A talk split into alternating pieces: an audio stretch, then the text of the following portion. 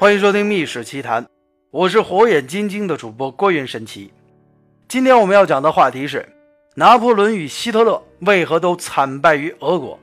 话说，很多军事爱好者都感兴趣，将1812年的拿破仑皇帝的俄国战役与1941年希特勒所发动的战争做一番比较。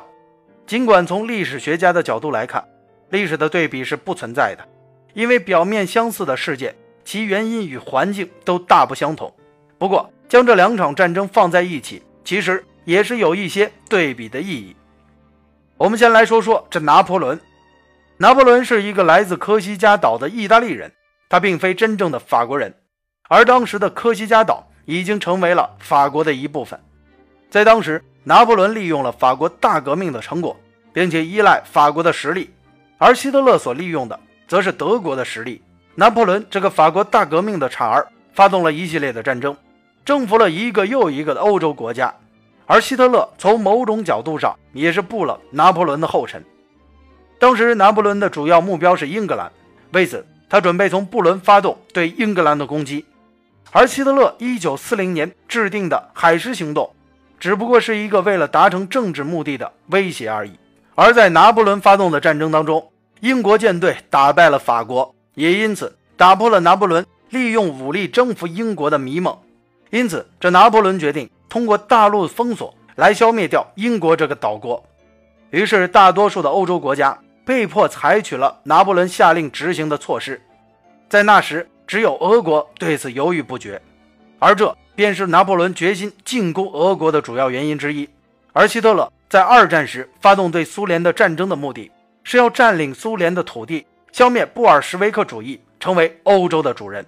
拿破仑和希特勒两个人都认为，与俄国或者苏联的战争会像之前所赢得的那几场战争一样迅速取胜。但是这两人都错误地估计了俄国或者说是苏联的内在实力以及其土地的辽阔。拿破仑与希特勒其实都没有为战争做好充分的准备，也都低估了在广阔而贫瘠的俄国领土上为部队提供给养的困难。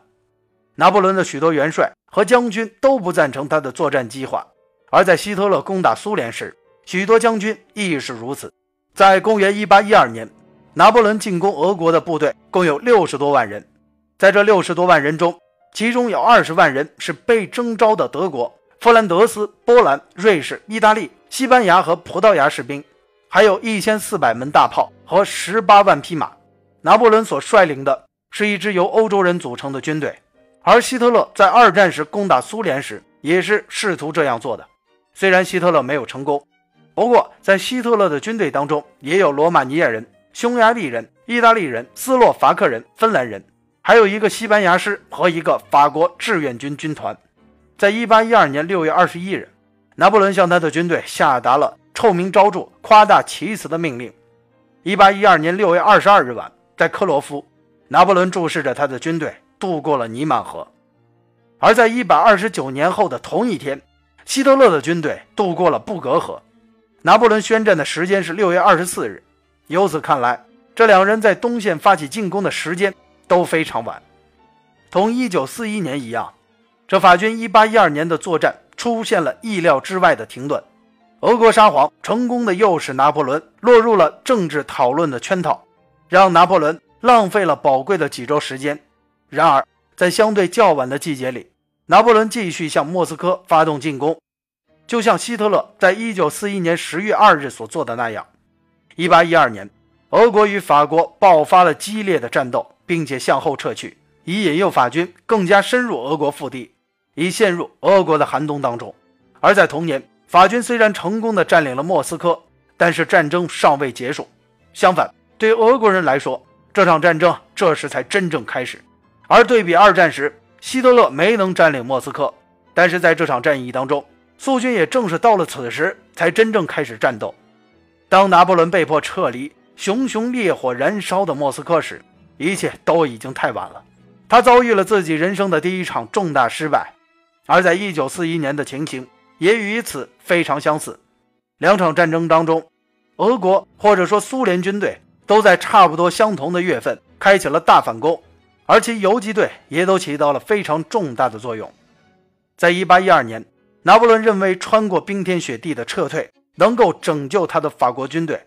然而他的撤退反而使这支大军全军覆没。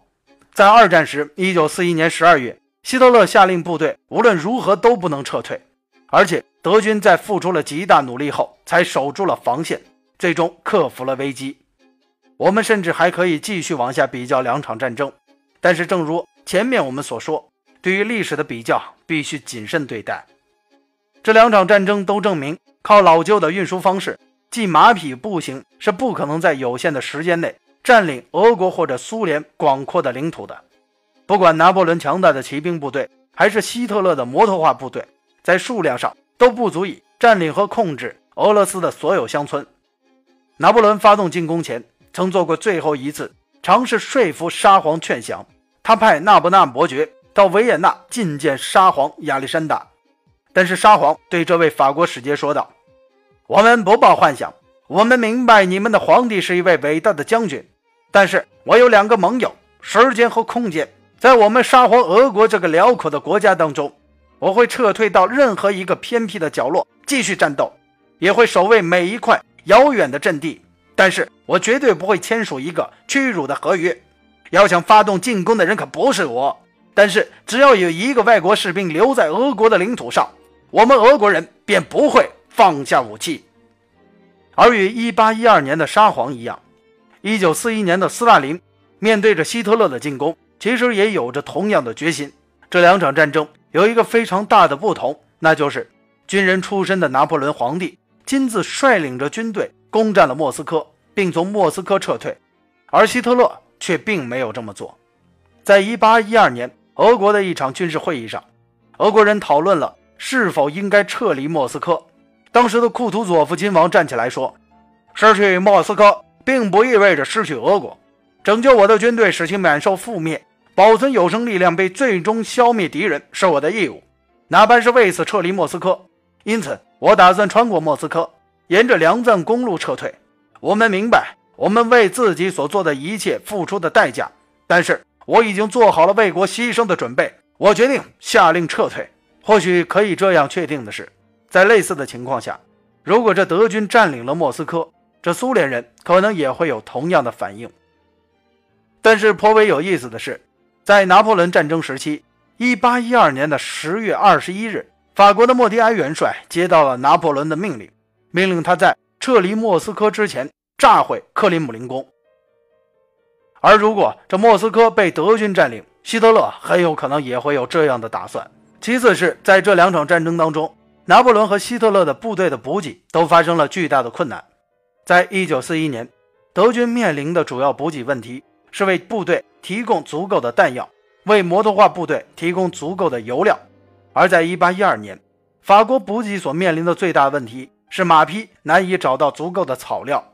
所以可以想象，拿破仑的十八万匹马肯定无法依靠哥萨克矮种马所习惯的那种草料存活。而且在战斗和行军中，拿破仑的骑兵都遭受了重大的伤亡，马匹的损失也不断上升。就在博罗季诺战役之后，杰出的骑兵统帅穆拉特训斥他的将领说：“骑兵冲锋没有充分展现出凌厉的气质。”而骑兵司令南苏蒂当即回答道：“这都是战马的错，因为这些战马不够爱国。我们的士兵即便是没有了面包，也能英勇的战斗，但是战马不行，没有干草，他们就不愿意前进了。”